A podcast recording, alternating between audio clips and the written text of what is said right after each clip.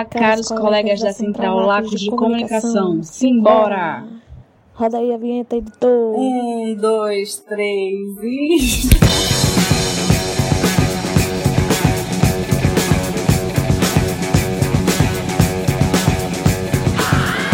Podem fazer menos barulho, por favor?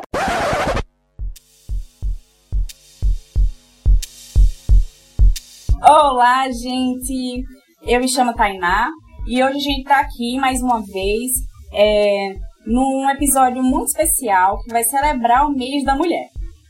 Então, hoje a gente tá com a mesa composta por novos integrantes, dessa vez só mulheres, somos do Lacos 21 e também temos uma convidada especial.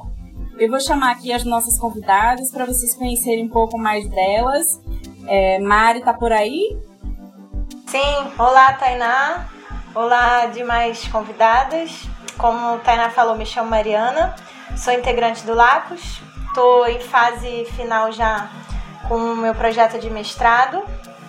E é isso, vou chamar agora outro integrante aqui do grupo, Eveline. Olá pessoal, olá meninas. É, primeiramente é um prazer estar aqui com vocês, estou muito feliz de estar fazendo parte desse podcast, meu primeiro podcast. E eu me chamo Eveline, sou estudante de, de mestrado, né, lá da integrante do Lacos 21, como Tainá falou. E tô no meu segundo ano do mestrado, entrando agora nele. Carol. Oi, pessoal. A Carol aqui falando. É, muito animada com esse episódio de hoje. A convidada tinha sido cogitada já há um tempo, então a gente deu aquela empurrada para guardar para um momento especial e que bom que foi para com essa programação feita especialmente para mulheres, que é a Graciele Gino. Foi ex-aluna do DBICT também no mestrado. Foi ex-aluna na, na graduação também, se não me engano. Mestre da divulgação científica e da programação feminina. Graciele se apresenta aqui para o pessoal. Oi, galera, eu sou a Graciele. Acabei de terminar meu doutorado em Ecologia e Evolução. é, não sou essa mestre em divulgação científica, mas sou uma grande entusiasta. E tô muito feliz de estar aqui, de ter sido convidada por vocês e pra gente bater esse papo sobre um assunto tão importante que é mulheres na ciência e mulheres na em tudo, né?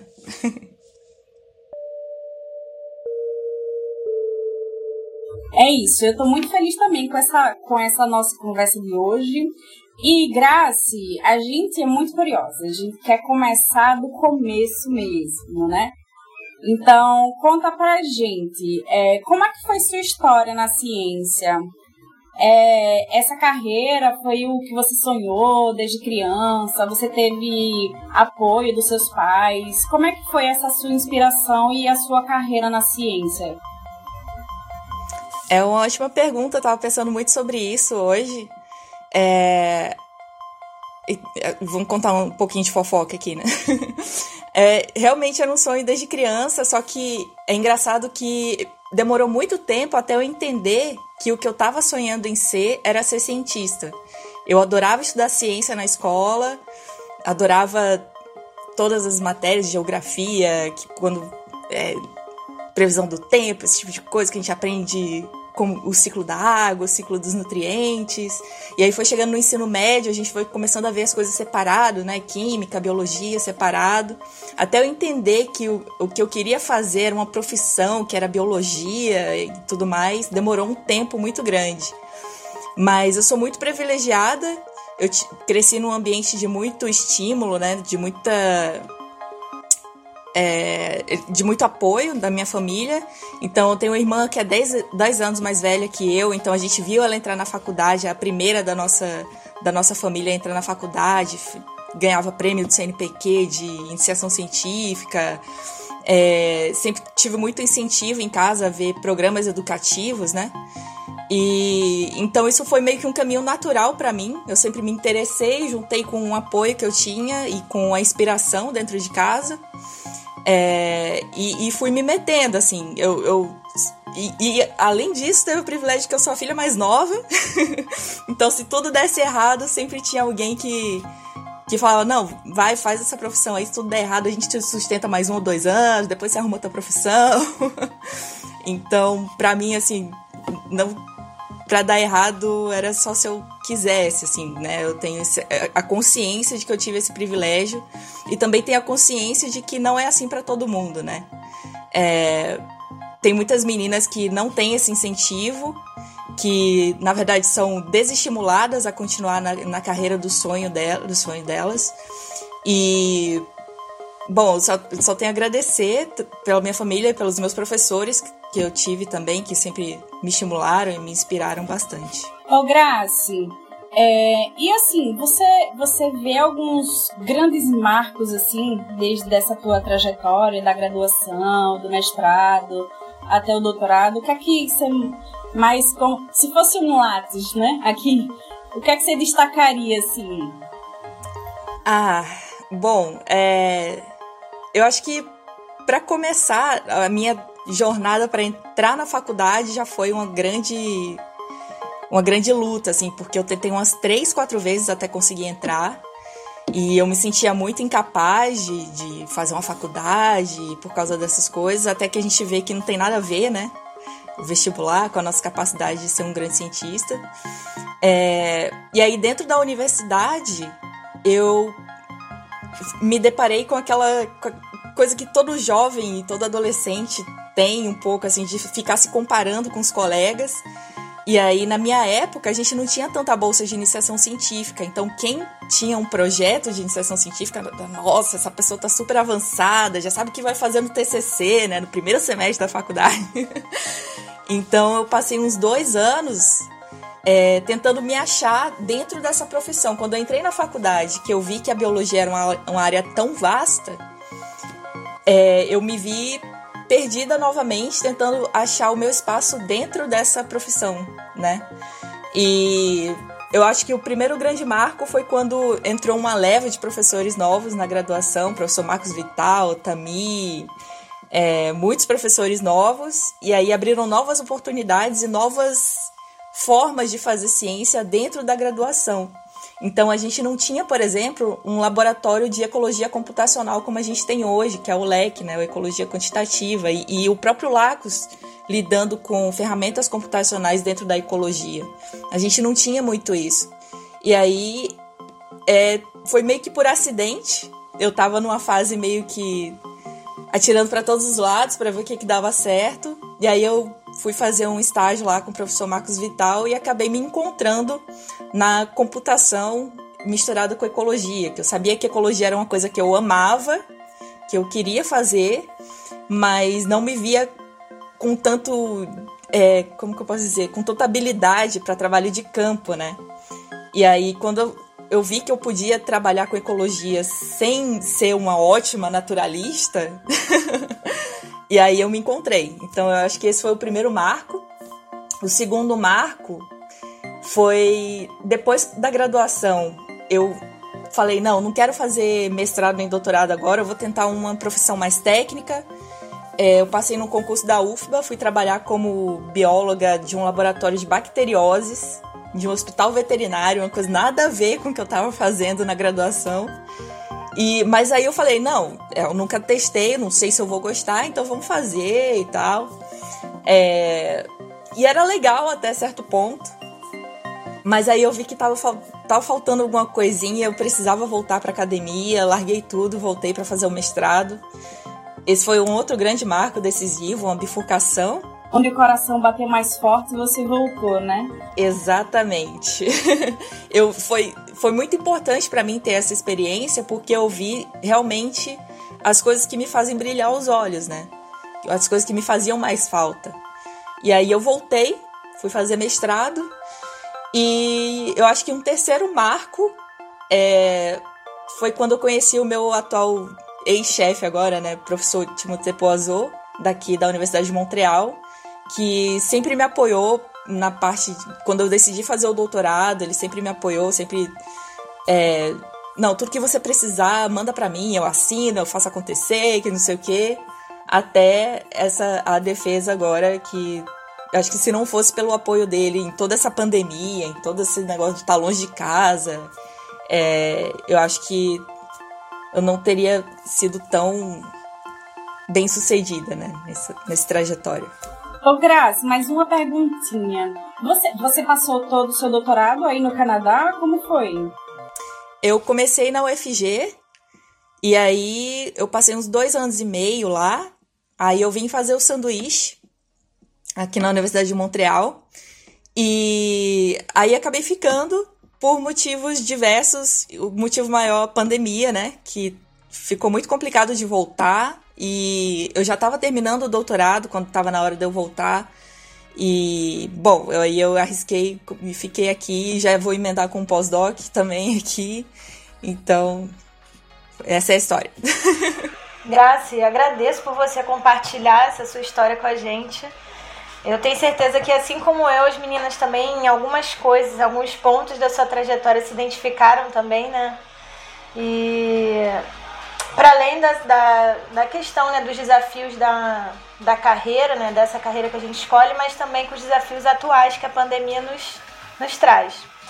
É, agora falando um pouco sobre a sua trajetória né, e a sua área de atuação, a gente sabe que você promove alguns encontros né, com mulheres para ensinar linguagem de programação. E um desses, um desses meios né, pelo qual você promove esses encontros é através de um grupo, né, o Julia Club BR, onde você ensina a linguagem de programação Julia para as mulheres. Então, pensando um pouco é, no cenário né, que a gente vive, onde as pessoas falam né, que existe, existem poucas mulheres trabalhando na ciência de dados, eu queria saber como é que você vê a importância desse movimento de engajar mulheres é, nesse setor da ciência, né, que está tão precisado da nossa participação. E queria que você falasse também dessa sua. Como é que começou é, essa vontade de promover esses encontros através do Julia Club BR? É uma ótima pergunta. O Julia Club ele nasceu é, não só voltado para mulheres, assim, mas para diversificar o, a comunidade de usuários do, da, da linguagem Julia, né? Então a gente buscou descentralizar, porque a gente viu que tinha muitos usuários em São Paulo, e a gente tentou levar isso mais para o centro-oeste, mais para o nordeste, mas também focando nas minorias, em, em, todas as minorias, porque a gente percebe no ambiente, de, principalmente no, no ambiente de aprendizado, desculpa, de programação, que não é que as meninas não se interessam, mas elas são hostilizadas, assim, elas não, não encontram um ambiente muito receptivo, não só as mulheres, mas como outras minorias também. É, então a ideia era criar esse ambiente é, confortável para a gente se sentir realmente vulnerável, como a gente se sente quando está aprendendo uma coisa nova. De ter coragem de perguntar as perguntas mais simples, assim, que a gente acha, nossa, essa pergunta é idiota, nunca vou fazer essa pergunta. Mas aí a ideia era criar esse ambiente de estímulo, de da gente realmente sentir a vontade para aprender um com o outro e para não ter vergonha de fazer as perguntas, né? Isso no ambiente online é muito nocivo, a gente percebe, por exemplo, quando tem um vídeo no YouTube de uma mulher ensinando alguma coisa de programação, os comentários são horrorosos. É, e nos, e nessa, nesse ambiente de programação a gente usa muitos fóruns, né? Os Tech Overflow, essas coisas assim. E a gente percebe muita hostilidade nesses ambientes também. Então essa foi a motivação. E aí eu tentei, mostrei esse projeto para o pessoal do, da comunidade Júlia, né? E a gente recebeu um financiamento para fazer isso. Então eu coloquei esse dinheiro à disposição dos participantes para, olha, não importa, você não tem dinheiro para participar, para almoçar com a gente, fala com a gente que a gente paga um almoço para você, ou paga um ônibus para você vir até a cidade para participar. Então foi mesmo o, o máximo que a gente conseguiu fazer para ser um ambiente mesmo acolhedor para todo mundo. Poxa, Graça, que massa! Que fico muito feliz assim de ver essas iniciativas. É, e aí, assim, você falou agora sobre essa questão da dificuldade, né, das meninas nessa área. E eu queria saber, assim, que nessa você sabendo um pouco, assim, um pouco não, bastante, né? Como a, Carol falou, você é a nossa mestre das, do R, dos dados. Queria saber, assim, nessa área de programação, é, como que você, como que deu assim o tino de você entrar nessa área? Se você, se alguma cientista mulher lhe inspirou ou se você passou também por alguma dificuldade como essa que você falou aí das meninas que vão ensinar é, a programação e tem esse, esse, tipo de recepção assim difícil. Como que foi para você? Eu acho que quem passa pela UFAL não passa imune ao, ao veneno do Marcos Vital e trabalhar com R, né? Esse foi realmente o meu start. Eu acho que eu já tinha meio que uma afinidade, assim, coisa de computador e tal, mas aí quando eu vi que eu podia que eu tinha o poder de fazer minhas análises estatísticas com as minhas próprias mãos e sair o resultado ali, eu ficava, nossa, que maneiro. Exato. A gente se sente muito poderosa, né? Esses dias eu tava fazendo, eu entrei no R, que pra mim ainda é um mistério, apesar do Marcos Vital, né? E toda vez que eu consigo fazer uma análise, fazer um gráfico, eu fico muito feliz, é muito engraçado. É, tem isso mesmo. E eu acho que mais do que me interessar por programação, eu me interessei por todo. A, todo como que eu posso dizer? Toda a coisa da open science, sabe? De você ter todas as suas análises abertas e todo mundo poder pegar o que você fez e fazer de novo, e reproduzir, e replicar.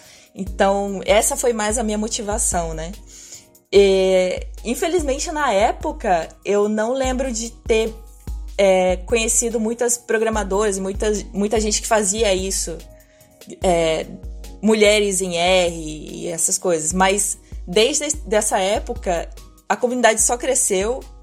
É, como a gente tem muitas mulheres na biologia, na ecologia, naturalmente tem mais mulheres mexendo com R, com Julia, com programação. É, então acabou que dentro da ecologia, dentro da academia, a programação acaba tendo não sendo tão minoria assim com mulheres, né? Justamente por causa desse efeito, né? Que a gente tem mais mulheres na biologia.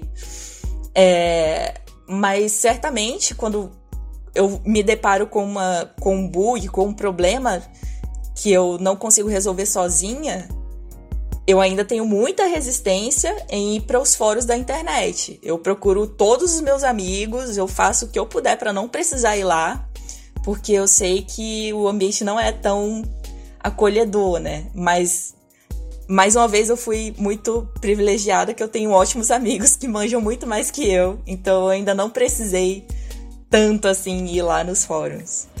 Ai, velho, muito interessante assim, porque como você falou, existem umas coisas assim que meio que aparentemente mostram que nós não estamos, né, tão atrás, assim, né, tão, tão minoria assim. Só que você falando assim, você mostra como que é todo o sistema, né? Você, nas últimas, vai no fórum.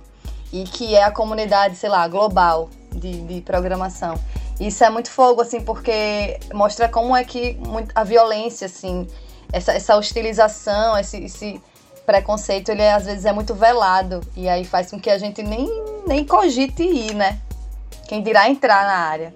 Exato, é. E, mas isso também é uma coisa que acontece fora dos fóruns também, é, nos corredores, né? A gente às vezes aprende a ter cuidado de tirar dúvidas com certas pessoas e prefere levar outros caminhos, né? E não só a questão da, da mulher nesse contexto, mas tem vários outros efeitos que fazem com que a gente se sinta é, não que não se sinta capaz, né? E por exemplo, o fato de ser latina, o fato da gente não falar inglês como primeira língua, tudo isso vai se sobrepondo e acaba que a gente tem que tomar muito cuidado para não sucumbir a todos esses preconceitos. Acho muito legal assim iniciativas essa como essa como você teve, né? porque acabam por desmistificar né, o que o machismo, o patriarcado vem fazendo, né, que são é, delimitar espaços onde as mulheres possam atuar. Né? Então, a ciência de dados é muito numérica, né, são dados frios, então ah, tem pouca mulher, a mulher gosta mais de coisas sensíveis e tal, como se pudesse haver é, um estabelecimento né, do que a gente pode ou não fazer. Então, eu acho muito bacana essa iniciativa que você teve, né? Tenho certeza que você deve ter ao seu lado mulheres incríveis também, grandes cientistas e homens também, com certeza, né? Que também pensam sobre o assunto. É, porque eu acho que isso é uma mudança que vem ocorrendo e que também é necessário que se faça dentro da universidade, né? A gente não pode esperar que isso aconteça fora, mas que isso também possa gerar exemplos dentro da universidade, né? Dentro do, dos muros, né? Dos grandes castelos aí. Engraçado que você falou do fórum. Eu nunca tive coragem de perguntar nos fóruns mas eu sempre olho o Stack Overflow. Sempre. Quando eu quero saber alguma coisa, eu pergunto ao Google e ele me leva no Stack Overflow. eu, mas eu nunca tive coragem de perguntar. É, mas legal. Você falou da, do, do Open Science e de toda essa coisa dos dados. Eu não sei se você já leu, já leu um dos, um dos livros do Yuval Harari, o 21 lições do século 21 que tem um trechinho de algum capítulo que ele ele comenta o fato de que a, porque a gente tenta muito, né, comunicar o que, que a gente faz, o que, que a gente descobre, o que, que a gente trabalha dentro da academia para quem está fora, mas aí ele, ele levanta uma questão que é que às vezes a, a narrativa dos dados, da estatística e a narrativa numérica não atrai, não, não toca, não chama atenção. E aí ele faz até uma provocação, dizendo que a gente tinha que entrar para ficção ou para literatura, tentar abraçar as artes para poder comunicar a ciência. E ele até provoca dizendo que um bom filme poderia ter uma perspectiva muito melhor do que um artigo da Nature ou da Science. E aí eu tô, tô puxando essa conversa porque eu li a sua dissertação, tá? e eu achei genial você usar aquele meme daquela foto do vestido para poder começar a apresentação do trabalho. Porque você misturar as narrativas para falar de uma coisa complexa, eu acho isso de uma dificuldade absurda. e pra gente que fica engessado na academia, é mais ainda, né? E aí, eu queria que você falasse um pouco mais de, dessa sua vertente de, do, de dentro do Open Science, de comunicar a ciência. É, essa. que bom que você leu minha dissertação.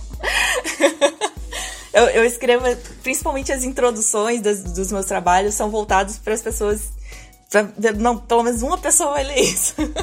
Agora eu me sinto realizada. Nossa, eu li com certeza. Você me salvou na minha dissertação com a sua dissertação. Ai, que bom. É, eu concordo com o Yuval. É, eu acho, eu costumo dizer que quando a gente entra na faculdade, a gente desaprende a se comunicar.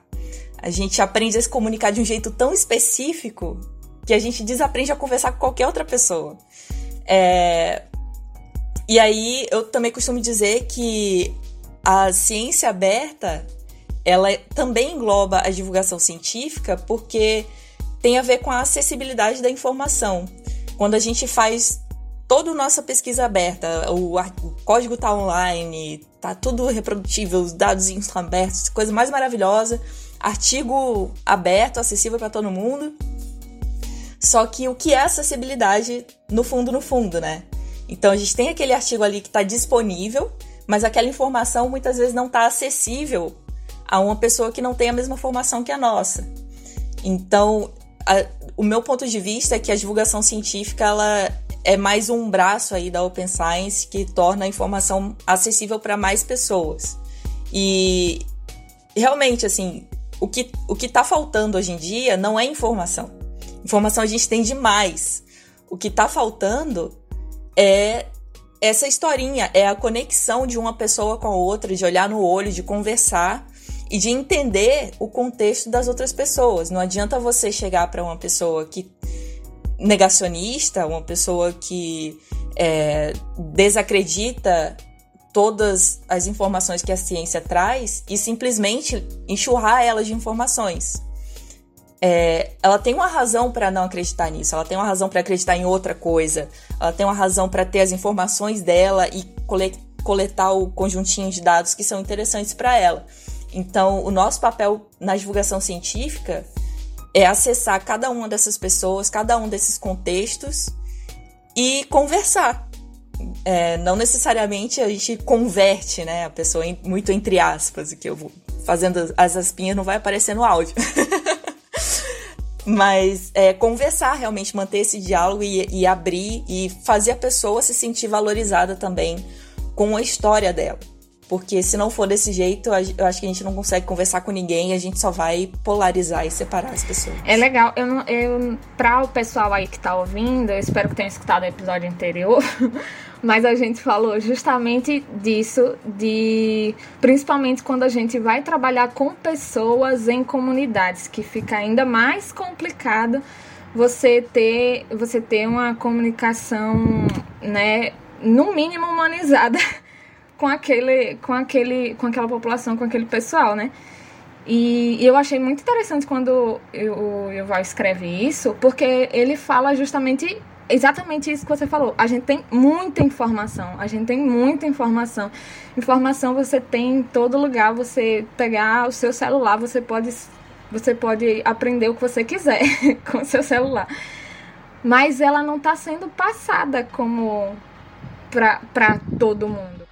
Eu ia só complementar que é, tem, tem essa questão do. Os próprios algoritmos né, da internet, elas favorecem essa polarização e, e, e favorecem a falta de diálogo. É, então você tem a sua conta no YouTube, o YouTube vai recomendar para você os vídeos que te interessam, e cada vez que você assiste um, ele vai te recomendar outro, então ele vai reforçar aquelas coisas. Se você acredita que vacina não funciona, você vai ver isso no YouTube e ele vai cada vez mais te mostrar vídeos falando que vacinas não funcionam. É, então, hoje em dia o que eu mais vejo é que tá, tem informação de sobra e diálogo de menos. É, independente de, de onde que chega a informação, é importante a gente sempre dialogar. Verdade. Eu mesma eu tenho um pouco de dificuldade em traduzir as minhas pesquisas, né? Porque eu acho que isso é um exercício. É você fazendo, praticando, que você vai é, melhorando esse diálogo, né? Entre pesquisa e, e realmente a comunicação. E ainda mais assim, eu acho que em tempos de pandemia, o nosso parceiro aqui praticamente é o nosso computador, né? A gente tava. Antes da pandemia, a gente ficava, interagia com os nossos amigos, no sofazinho, tomando um café. Hoje em dia a gente não tem mais assim essa comunicação direta, é, olho a olho, né? E eu acho que também isso foi uma das dificuldades que a gente enfrentou na pandemia. É, a, a nossa última perguntinha para você, que não queremos finalizar, né? Mas a nossa última perguntinha é: a gente queria saber quais conselhos você daria para as meninas é, jovens cientistas. Essa é difícil. é, é engraçado porque eu estou participando como voluntária de um programa de escrever cartas para as crianças que estão na escola, né? Até uma sétima, oitava série. E aí, durante esse ano escolar, eu tô me correspondendo com uma menina, a Vitória. Ela tá na oitava série e ela escreveu uma caixinha para mim toda, nossa, eu acho que eu tô ficando para trás, porque todos os meus amigos sabem o que eles querem fazer na faculdade. Meu e Deus. eu acho que eu, eu gostava de medicina, mas hoje em dia eu acho que eu gosto de psicologia, que não sei o quê. Quantos anos essa menina tem? Ai, eu nem perguntei, mas acho que ela tem uns 14, ah, né? Oitava ah, série. Tá. mas aí eu falei, gente, calma.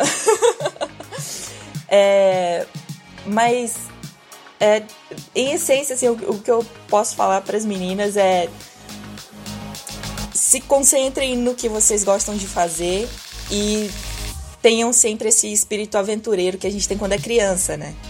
E escolher uma profissão é uma decisão muito difícil e que não necessariamente a gente precisa fi ser fiel a essa profissão pela vida inteira. Então, é, se você quer ser cientista quando você é criança, mas você não tem certeza se você tem tino para isso, se você tem as habilidades, tenta, tenta, faz um primeiro ano de faculdade, né?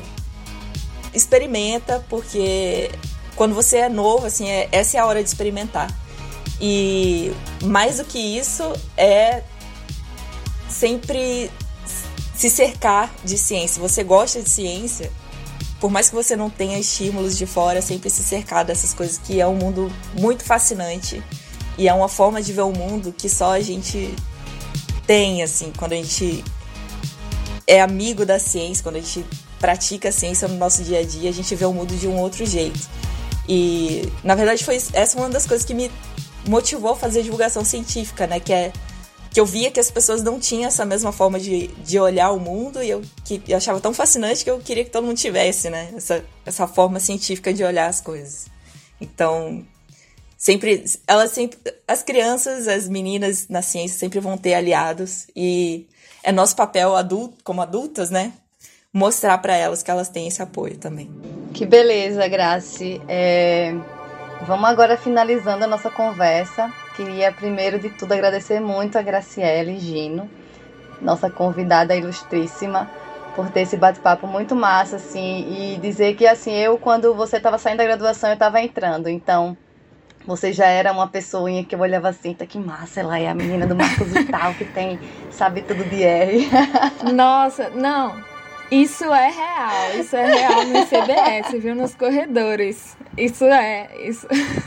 Exatamente, pô. Você, assim, é, é um, um, um, nomezinho que a gente sempre escuta falar, ah, a Graciele tá lá em Goiás, a Graciele tá lá. E eu sempre, ah, aquela menina que era da graduação de, daqui da UFAL. Então, eu fico muito feliz é, de estar tá tendo esse bate-papo com você e espero que o pessoal de, de casa tenha gostado também. E, assim, tem, quem não conhecia, que conheça agora, essa super pessoa que tá ali puxando meninas né, participando de 25 milhões de projetos que é de divulgação científica, científica de ciência aberta. Então, é isso, Graça. Muito obrigada. E até a próxima oportunidade. Gente, eu que agradeço. Que coisa. Não sabia de nada de... É, foi ótimo, é sempre ótimo conversar com todo mundo, com o pessoal da UFAL, é, lembrar das coisas, saudade de todo mundo. Eu lembro de todo mundo, dos corredores também. e continue com esse trabalho maravilhoso. Eu estou muito feliz de ver todas as coisas que o Laco está fazendo. É, eu sempre soube da empolgação da Ana, do Richard com essas coisas. Eu fico muito feliz de ver realmente acontecendo, porque empolgação a gente tem bastante, né? Para fazer acontecer realmente é outro rolê. Então, obrigada novamente por ter me recebido. Desculpa aí qualquer coisa. Pessoal que está ouvindo, eu gostaria de lembrar a todos acompanhar a gente nas redes sociais, Twitter e Instagram, Lacos21. Seguir, é, começar lá, ó, se inscrever no canal no YouTube, Lacos21. Tem o site com a coluna maravilhosa de mulheres da Nicole, da Flavinha, o Divulgando Ciência, que teve, ó, uma, a, a última matéria foi bombástica, viu, gente? Confiram lá. E qualquer sugestão, qualquer sugestão de convidada, de pauta que queiram ouvir aqui, manda um e-mail para comunicação, lacos21, tudo junto, arroba gmail.com. É, eu fiquei muito animada com essa conversa, espero que o pessoal sugira novos episódios especiais. e Escutem o episódio anterior também, galera. E acompanhem o nosso LaCast. Eu também fiquei muito feliz com essa conversa de hoje. Eu sempre falo que eu tenho muito privilégio de trabalhar com mulheres incríveis ao meu lado. Né? Tem, acho que também não queria falar há quanto tempo eu estou no Lacos 21 para não achar que eu sou velha. Denunciando a idade, gente, que isso. Corta essa parte. Mas já tem uns uns sete anos, eu acho, que eu já tô no Lacos, então entra mulheres, saem mulheres de lá, todas elas aprendi muito, né? Especialmente nossa orientadora Ana Malhado, que ela uma vez me falou uma coisa que eu nunca esqueci, que ela falou, Tainá, a gente tem que fazer o que a gente não gosta pra gente saber o que a gente gosta, né? Então, tudo que a gente fizer, a gente vai aprender alguma coisa, né? E, e é isso. É, obrigada pela conversa de hoje, né? E até a próxima. Kelly, te agradeço pela conversa. Agradeço a companhia aqui das outras meninas também. Fiquei muito feliz com o que você falou, você me inspirou bastante. Eu tenho certeza que quem está ouvindo também, não só por ser mulher, né, mas por uma trajetória muito interessante na ciência. É isso, obrigada. Valeu, meninas.